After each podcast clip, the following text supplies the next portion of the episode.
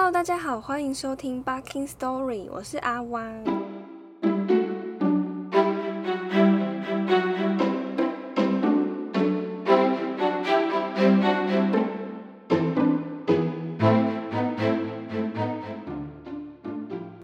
在接下来的两集或三集中，我们的故事都会围绕在贝洛冈里。那上次的故事停留在冰乙一零三六八三号。在格斗训练室里，说服了三十只强壮的兵蚁加入他们的调查小组。随后，他愉快地奔回五十六号的房间，要和其他两人进行汇报。今天的故事就从这边开始吧。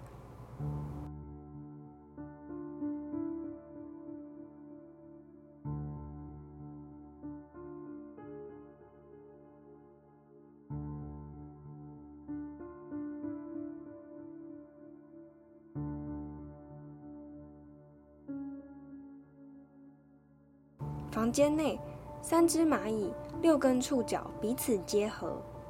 三人小组用这样的方式来回报各自在找帮手时所遭遇的过程和最终的成果。这种方式更为有效率，零误差。如果有什么想法，也可以直接提出，还能够避免气味飘散而被别人偷听到。三只蚂蚁专心地交流着不久前的经过。五十六号和三二七号都差点遭人暗算，没有招募到一个人。一零三六八三号招募到三十只精壮的军人，成效不错。但是交流突然中断。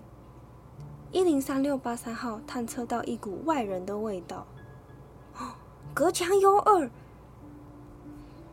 有一只蚂蚁正在用触角偷偷深入五十六号的门口。有人在偷听，谁？谁在那里？只见那双触角慢慢往前伸出，这时一颗蚂蚁的头探了出来，然后露出了胸膛和腹部。是那只散发着岩石气味的小白咖兵蚁。三人见状，差点就要扑上前去把它消灭，可是小白咖的身后竟然站了数百只散发岩石味的兵蚁。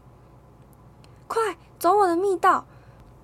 五十六号大喊，他一把推开了挡在密道前的石头，接着凌空飞起，朝最前面的兵蚁团喷射乙酸。这帮助他的两个同伴争取到了钻入地道的时间。岩石味的兵蚁们个个张开大嘴，有人下达了血腥的命令：“把他们都给我杀了！”五十六号差点没躲过喷射而来的乙酸。他侥幸闪过，然后快速钻进隧道。快捉住他们，别让他们跑了！间谍兵团一涌而上，也都钻进隧道中。三人小组无处可逃，只能把触角往后压低，往隧道的尽头拼命狂奔。背后是一片呐喊，兵蚁团的人马在隧道里大声叫嚣。他们张牙舞爪、大吼大叫的对三人组穷追不舍。很快的，雄蚁三人组跑出了隧道。原来这条密道的终点是两条正规地道的交叉口。雌蚁真的很会选地方，他故意把这条密道的开口设在一个车水马龙的大马路口。这里离很多分支都非常近，要转哪个地道也很方便，是个相当便利的地方。更幸运的是，这里虽然路线复杂，但是三二七号都认得。他领着同伴，哦不，他一路拖着同伴往前跑，还不时的回头看看是否有人掉队，不断的呼吁大家再跑快一点，加油，各位，跑快一点！哎，你跑的太快了啦！一点！哎，大哥，等他一下呀！你还好吗？我来帮你，可以扶着我。B B，帮一下五十六号。我有在帮啊！你看不出来吗？啊，B，我们用飞的啦，我带你。啊对吼，我怎么没想到？哎，小心前面有障碍物哦！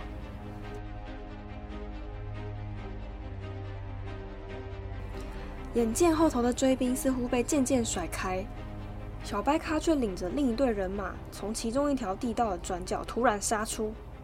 太离谱了吧！这只白卡的怪物怎么会对每条通道都这么熟悉呀？亡命三人组且战且走，稍微有喘息空间的时候，一零三六八三号赶紧提议，他说。哎，我们不能继续在这些弯弯绕绕里和对手耗了。这里根本就是他们的地盘呐，他们对每条路都了如指掌。五十六号灵机一动，想起第一任贝洛基基尼的名言：以后曾说，当你的敌人比你强的时候，你的行为就必须出乎敌人的意料之外。所以五十六号提议。干脆，他们三个在墙壁上挖一个洞，然后躲进墙壁里面。三人立刻同时动作，同心协力，全心全意的往墙壁上挖洞。大鳄一张一合，一张一合。有的人敲碎泥土，有的人搬运泥块，弄得尘土飞扬，满头、满脸、满触角都是泥土。有的时候，他们为了加快速度，还会把油腻的土块大口大口的吞进肚子里面。好不容易洞穴够大了，他们咻咻咻钻进去，然后再重新把墙面用土给补好。三个人团团挤在墙里，安静的等待。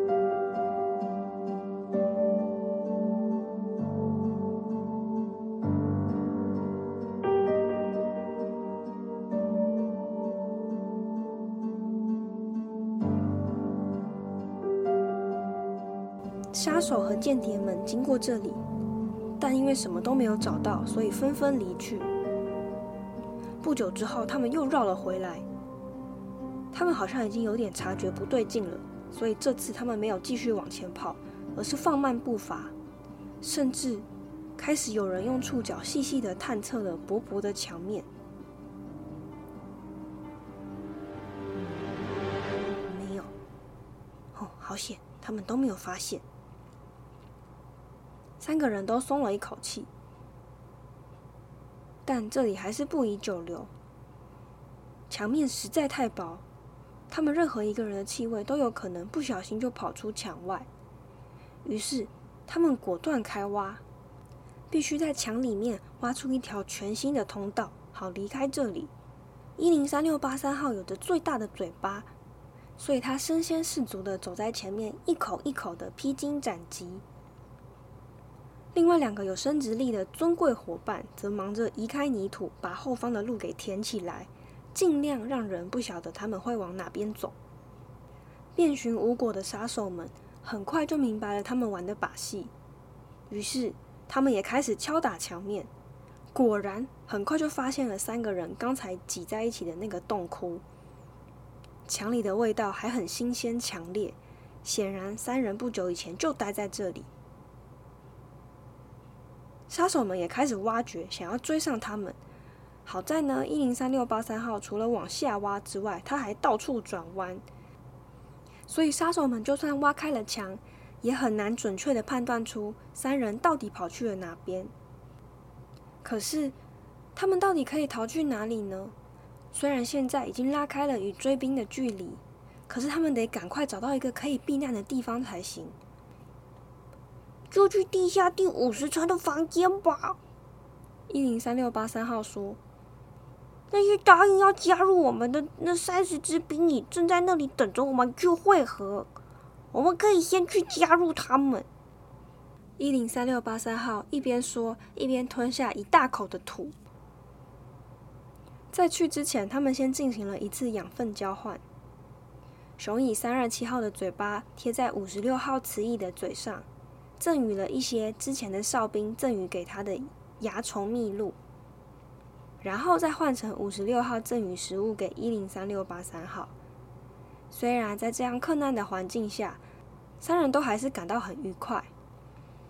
啊，身为一只蚂蚁，分享是多么快乐的一件事啊！整顿之后，他们动身继续向下挖。根据敏锐的方向感，他们现在应该在地下第十八层的谷仓和地下二十层的蘑菇田之间。可是，随着时间越来越晚，深夜的土壤也变得越来越冷，越来越硬。直到夜晚降临，土地就像是结冻了一般。他们很快就在寒冷的环境下进入冬眠状态。连挖掘的姿势都还没有改变，就沉沉的睡去。等到太阳再次升起，土地又恢复了温暖。三人小组很快的就已经来到地下第三十六层。哦，到了这里，他们应该就算是脱离险境了。他们凿开墙面，一只一只的钻了出去。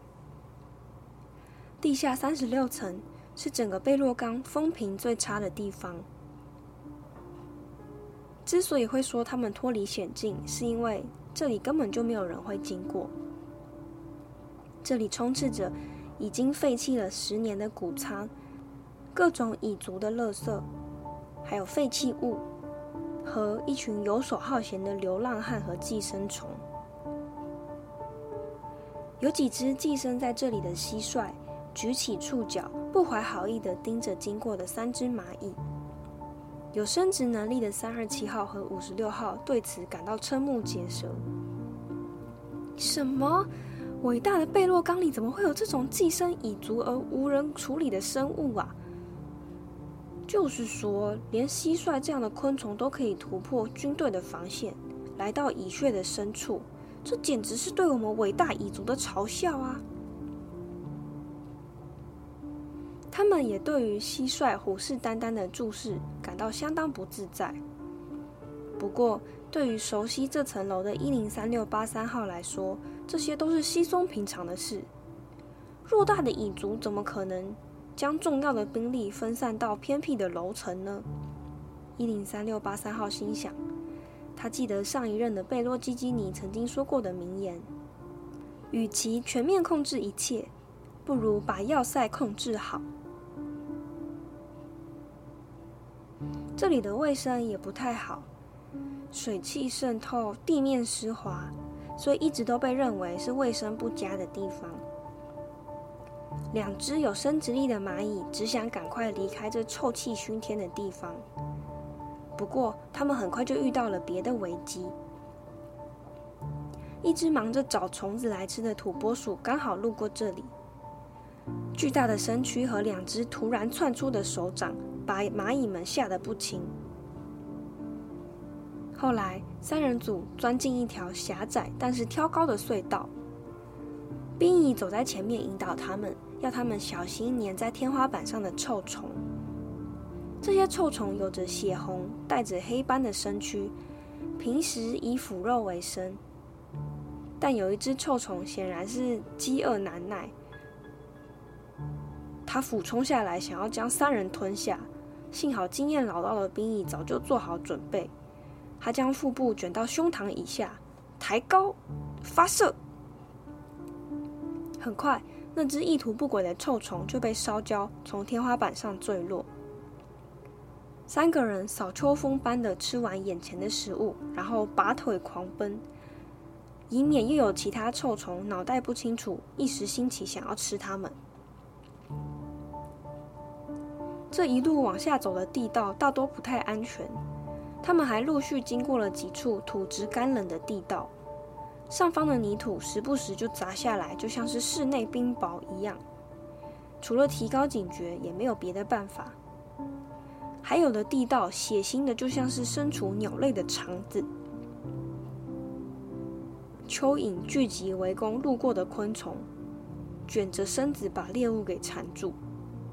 五十六号张开大嘴，把眼前的蚯蚓咬成了好几段，解救被缠住的三二七号。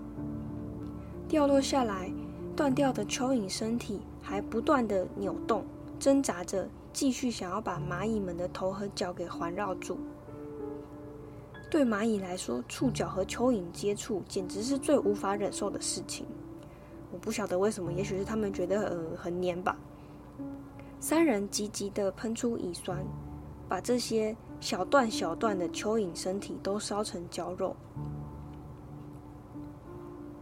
经过一连串的奔波，仿佛冒险般的旅程，在冰蚁的指引下，他们来到一条新的通道。这是一条越往里面走，味道越臭越浓的通道。冰蚁在里面的一面墙上指手画脚着说：“这里是旧的卫生堆肥间，我们要聚会的地点就在这面墙的隔壁。”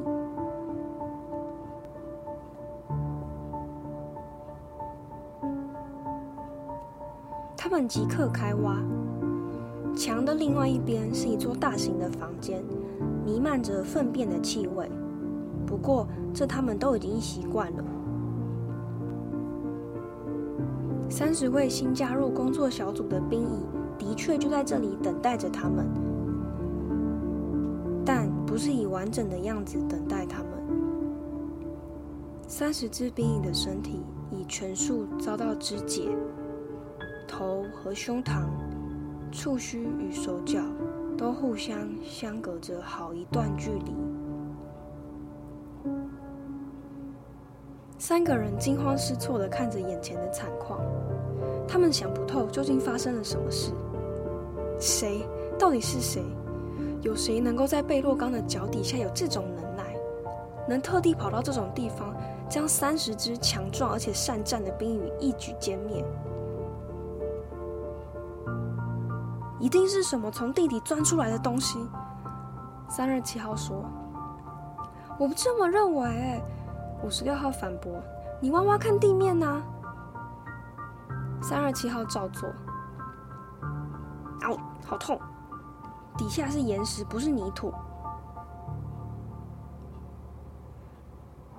哦，我想起来了。一零三六八三号说：“是花岗岩，超级巨大的花岗岩。”我记得整个贝洛冈城邦的底座就是一座花岗岩，非常厚，而且也非常非常大。突然，在他们感应得到的范围里面，有一股怪味袭来，好像有东西闯进了这个房间里。但是仔细的闻，似乎是一只他们会产生好感的动物，不是同族的姐妹，而是一只。鞘翅木蚜虫，鞘翅木蚜虫是一种浑身散发着甜腻气味的昆虫。当五十六号还是一只小蚂蚁的时候，曾经听保姆们说过，鞘翅木蚜虫身上的蜜汁是全世界最甜美的味道，像所有肉体的欲望结合在一起的结果。只要一滴，就能够抚平所有怒气。对于蚂蚁来说，蚜虫的蜜汁就像是人类世界的毒品，舔上一口，烦恼都会消失，甚至产生美妙的幻觉。三二七号看着向他们靠近的蚜虫，他情不自禁的就舔了一口，幻觉很快出现。五十六号也迅速向蚜虫走去，但他还来不及享受一番。蚜虫就被机警的一零三六八三号很快的杀死了。五十六号很快的脱离了蚜虫的蛊惑，眼见危机暂时解除，一零三六八三号激动的发表了自己的见解：“你们疯了吗？这只蚜虫一定是有人故意放在这里的。蚜虫不会挖洞啊，所以在这么深的地方，如果看见它们，反而是一件很奇怪的事。”哦，这附近一定有什么不可告人的秘密，才会有人想要用这种方法阻止我们进一步追查。冰蚁的一番话让雄蚁和雌蚁一阵羞愧。三人很快展开地毯式搜索，想找到这个地方隐藏的秘密。皇天不负苦心人，找了好一阵子，他们终于闻到了非常细微的一股霉味。大概只有两三个分子而已，很难察觉。但这股味道和那些追杀他们的兵蚁有着一样的岩石味。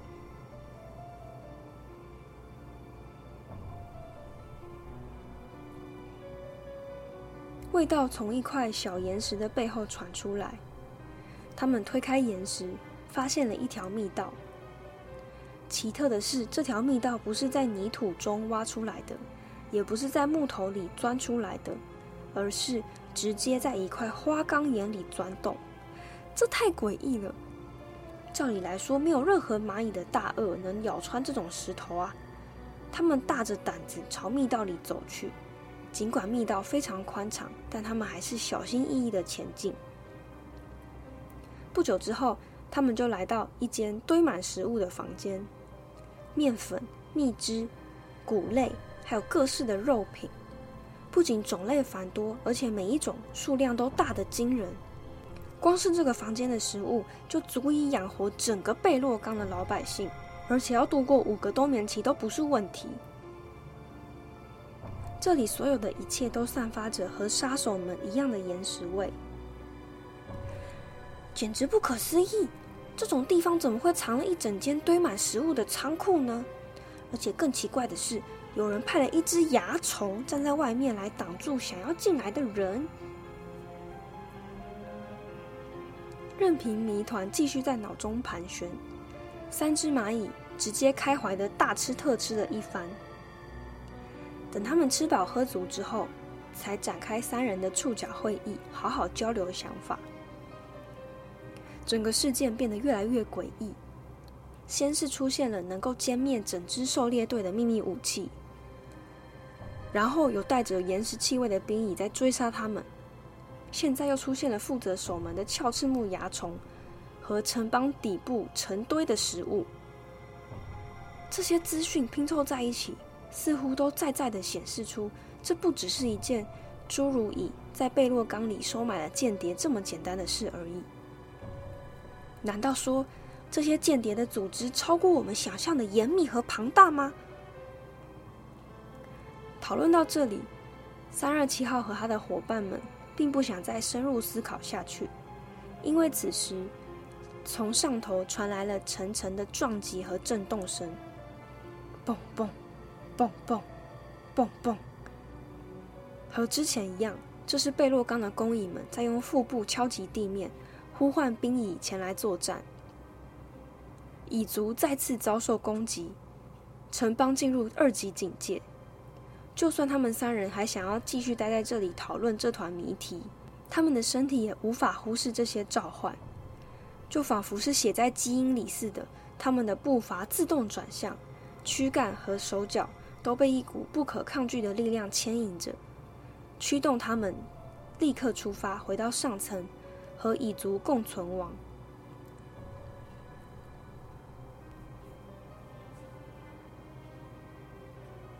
在远处，掰咖的矮小兵蚁看着他们离去的背影，忍不住松了一口气。哦，好险，他们什么都没有发现。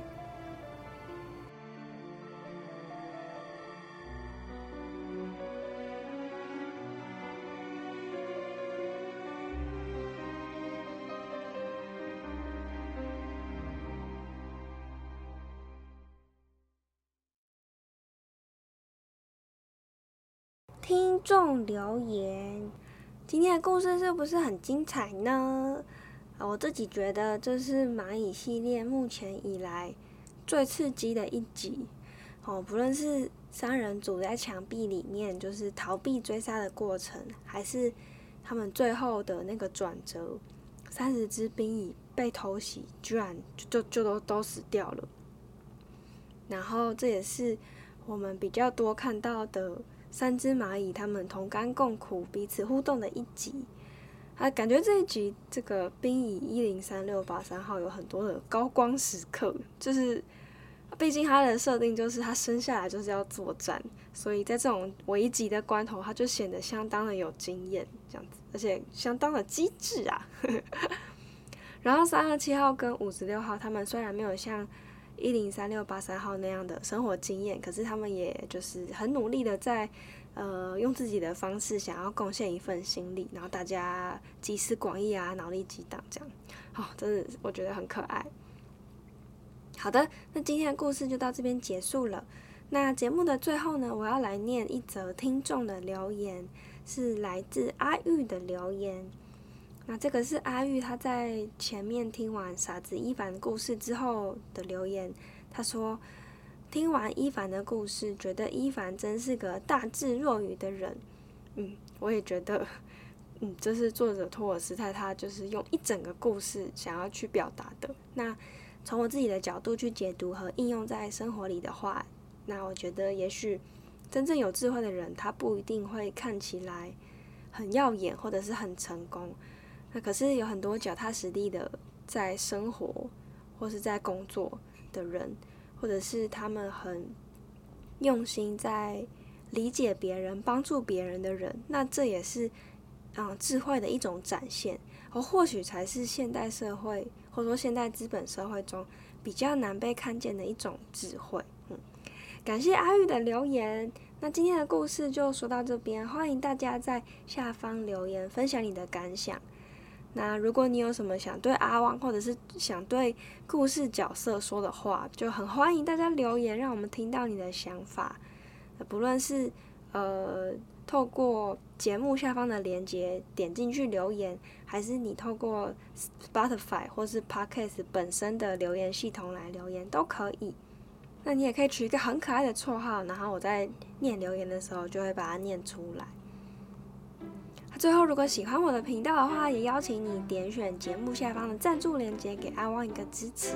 谢谢大家的收听，我们下一集见，拜拜。